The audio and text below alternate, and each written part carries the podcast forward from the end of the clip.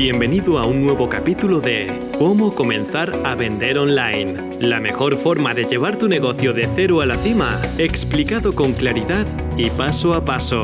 Estás escuchando a Pepa Cobos. Hola, soy Pepa Cobos y este es un nuevo episodio de Cómo comenzar a vender online. Si la última vez hablábamos sobre nosotros mismos, sobre mirar hacia adentro, ahora vamos a dirigirnos al exterior. Vamos a fijarnos en quién podría ser potencialmente nuestro cliente ideal. Hay un ejercicio que se repite muchísimo, que habrás visto probablemente en varias webs o que a lo mejor alguien te ha comentado, y es un ejercicio para decidir quién es ese cliente ideal. Es fundamental hacerlo, es verdad. A mí nunca me ha gustado especialmente. Eh, cojeado un poquito en ese aspecto, pero te voy a decir algo que no me gusta de él. Primero vamos al ejercicio en sí. El ejercicio es muy sencillo, te voy a leer un poco las preguntas que te tienes que hacer sobre tu cliente ideal. Y además, que sepas que voy a dejarlo en un PDF para que te lo puedas descargar. Puedes acceder a la descarga desde pepacobos.es barra 3, el número 3. Entonces, desde pepacobos.es barra 3 accedes a la descarga del PDF y así puedes seguir conmigo. En cualquier caso, las preguntas a hacerte serían, ¿este cliente ideal es un hombre o una mujer? Aviso, es toda una cuestión de imaginación. Tú tienes que ponerte la piel de quién sería esa persona que idealmente estaría interesada en tu producto o tu servicio. Entonces, ¿es un hombre o una mujer? ¿Qué edad aproximada tiene? ¿Dónde vive y en qué trabaja? ¿Ha estudiado? Y si ha estudiado, ¿qué ha estudiado? ¿Cuánto gana en caso de que trabaje? ¿Está casado? ¿Tiene hijos? Qué intereses tiene, qué hace en su tiempo libre, lee, qué tipo de lectura prefiere, cuando navega por Internet, por dónde lo hace, a quién sigue, en qué redes sociales tiene presencia, qué caprichos se permite, qué hace que confíe o no en una marca o en un producto, qué le preocupa de verdad, qué hace en su tiempo libre, dónde pasa sus vacaciones, a través de qué canales conoce por primera vez productos o servicios como el tuyo. ¿Hay alguien más que influye en sus decisiones de compra? ¿Quién? ¿En qué invierte su dinero principalmente? Y luego te digo que hagas una lista con al menos las cinco preguntas principales que esa persona te haría sobre tu producto o servicio si te tuviera enfrente. Es decir, si yo voy a vender, imaginemos, un servicio en el que te voy a enseñar a utilizar un ordenador Apple, un ordenador Mac, eh, si tú me tuvieras enfrente, ¿qué me preguntarías? Me preguntarías, oye, ¿cuánto cuesta tu servicio? Probablemente sería una de las preguntas. ¿Cuánto tiempo le tengo que dedicar? Sería otra. Bueno, pues así hasta cinco preguntas que esa persona te haría hipotéticamente a ti. Este ejercicio, a pesar de que, como te digo, está presente en muchas webs, hay mucha gente que lo recomienda y se hace, y es verdad que es bueno hacerlo porque es hacer un ejercicio de imaginación y de ponernos en la piel de otra persona, a mí hay cosas en las que no me gusta. ¿Por qué? Porque si eres como yo te vas a atascar un poco en esto. Porque vas a decir, vale, sí, ¿y de qué me sirve a mí imaginarme cómo sería mi cliente ideal si realmente luego igual no tiene nada que ver con lo que yo estoy pensando, que es algo que yo siempre me he preguntado. Te voy a contar el secreto mejor guardado. Bueno, en realidad no es el secreto mejor guardado, pero lo que, lo que más me ha ayudado a mí. A mí la pregunta real que me ha ayudado más es pensar, ¿qué es lo que hace que a ese cliente ideal, esa persona, se desvele por las noches. ¿Qué, ¿Qué, le mantiene levantado? ¿Qué le preocupa tanto que abra los ojos por la noche y diga, madre mía, ¿qué voy a hacer con esto? Porque realmente tu producto, tu servicio tiene que estar destinado a cubrir una necesidad imperiosa, algo que esa persona esté necesite, necesite. Entonces, cuanto más necesite tu producto o tu servicio, más fácil será que te lo compre. No sé si te ha pasado, seguramente sí. Si tienes cierta edad, casi con total seguridad puedo afirmar que sí, que hay alguna noche que te levantas y dices, madre mía, qué problemón.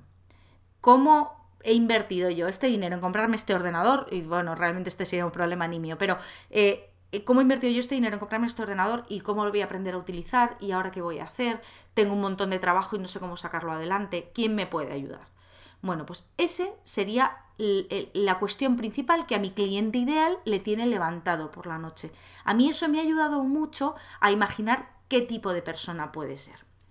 Pero, dicho esto, quiero explicarte las herramientas prácticas reales que yo utilicé en un principio, cuando, porque claro, es muy fácil decir, bueno, vamos a hacer una encuesta a mis clientes para conocer qué quieren. Bueno, pues si ya tienes una tienda, genial, ya tienes clientes y les puedes preguntar, pero ¿qué pasa si estás empezando?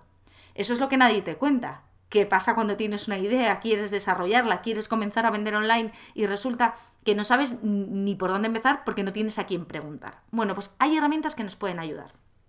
La primera, eh, la primera no es una herramienta real como tal, pero te lo aconsejo.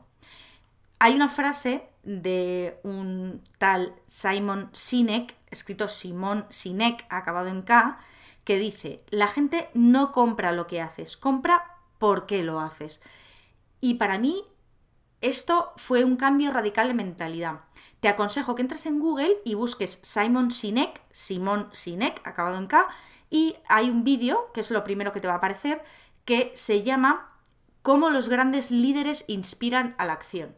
Es una charla de TED, no sé si alguna vez has visto algún TED Talk, alguna charla TED, pero te aconsejo esta en particular, ¿no? Te va a explicar un poco por qué, el por qué, y valga la redundancia, por qué el por qué es tan importante, por qué el por qué haces las cosas es al final lo que reviste la mayor importancia. Dicho esto y aconsejado este vídeo que de verdad no te lo pierdas, te voy a contar las otras opciones prácticas. Si ya tienes una página de Facebook, no hablo de una página personal, no hablo de un perfil personal, hablo de una página de empresa. En caso de que ya tengas una página de, empresa, una página de Facebook, y tengas seguidores en esa página, Facebook te ofrece una herramienta que se llama eh, Page Insights. Insights es como las analíticas de esa página. Si yo entro, estoy ahora en mi ordenador, si yo entro en las analíticas de mi página, de mi página web, me da opción, eh, es una parte que se llama Insights dentro de la página. Te tengo que decir que yo, mi página de Facebook está en inglés y entonces no sé si Insights eh, en español cómo lo han traducido, pero debe ser algo así como analíticas, estadísticas. El caso es que si entras dentro de tu página en Insights, puedes ver exactamente qué tipo de personas te están siguiendo. En mi caso, yo ahora mismo aquí delante de mí veo que de la gente que eh, interactúa con mi página web, el 71% son mujeres y el 28% son hombres. Además, por franjas de edad, según dice Facebook, el 26%, el porcentaje más alto, tiene entre 35 y 44 años y el más bajo tiene más de 65, seguido por de 55 a 64 y por último de 18 a 24. Bien, ¿Para qué me vale todo eso? Me vale para ajustar muchísimo más el tipo de producto o servicio que yo estoy eh, lanzando o planeo lanzar al mercado.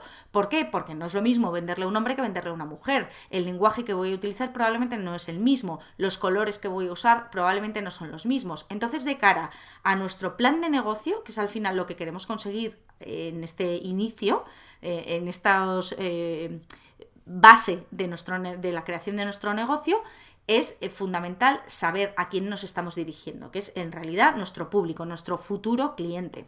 Entonces, como te digo, dentro de Facebook Insights podemos ver si es hombre o mujer, la edad que tiene, el país es el que está accediendo, la ciudad, el idioma que utiliza. No solamente eso, nos dice además también cómo, eh, qué otras páginas parecidas debería yo tener en cuenta. No te voy a decir cuáles son, ahora mismo me están saliendo aquí, pero te dice, ojo, tienes estas dos páginas que tratan temas muy parecidos al tuyo y eh, igual te interesa ver qué están publicando estas páginas, ver cómo están interactuando con su público para comprobar en qué puedes tú o qué, tipo de público eh, te puedes dirigir.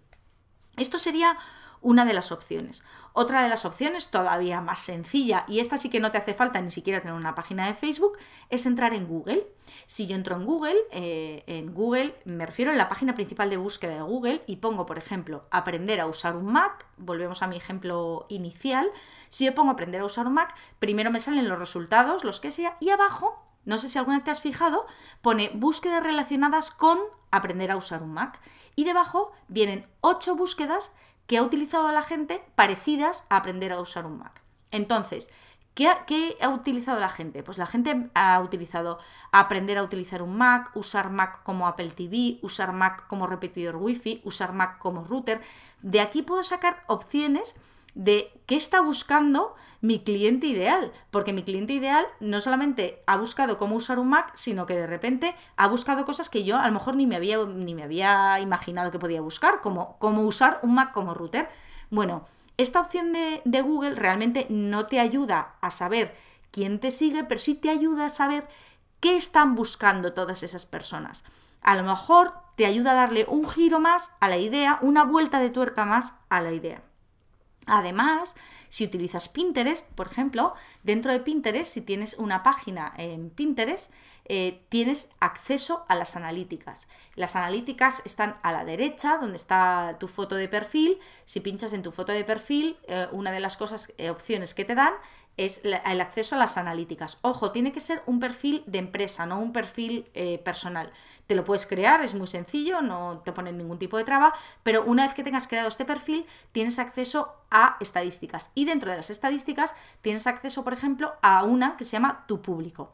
Si yo entro en mi público, en tu público directamente, me dice eh, pues lo mismo básicamente que, que, Facebook. Me dice desde qué país están entrando, desde qué área, cuántos son mujeres, cuántos son hombres, qué idioma hablan y no solamente eso, sino que además me dice qué intereses tienen. Es decir, esto ya es la bomba. Me dice, ojo, que eh, estas personas han buscado, en mi caso, consejos de cocina, moda, frases inspiradoras, ideas para bodas, bueno, no lo sé, pero eso es lo que le gusta a mi público. Realmente no es de lo que yo hablo, pero es lo que le gusta a las personas que han interactuado con alguna de mis publicaciones.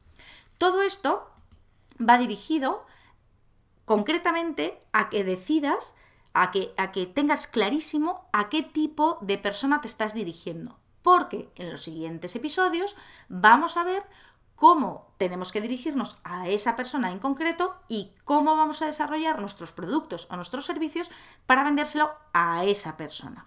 Y ya entraremos en materia más profunda, más importante, pero teniendo muy clara la base. Te repito para terminar que puedes descargarte el PDF con las preguntas que he hecho al principio, que a lo mejor, como te digo, te parecen un poco repetitivas o cansinas, pero que no está mal como ejercicio de imaginación y para sentar un poco las bases, las puedes descargar en pepacobos.es barra 3, el número 3. Desde ahí puedes acceder al PDF de esta semana, descargarlo y rellenarlo. Te repito además que estos PDF son rellenables desde el ordenador, es decir, si pinchas en el cuadro, puedes empezar a escribir desde el ordenador y guardarlo para no tener que gastar páginas, más páginas, más papel, vamos. Y creo que por hoy hemos terminado. Espero que te haya gustado y nos vemos en el siguiente episodio. Un saludo y muchísimas gracias.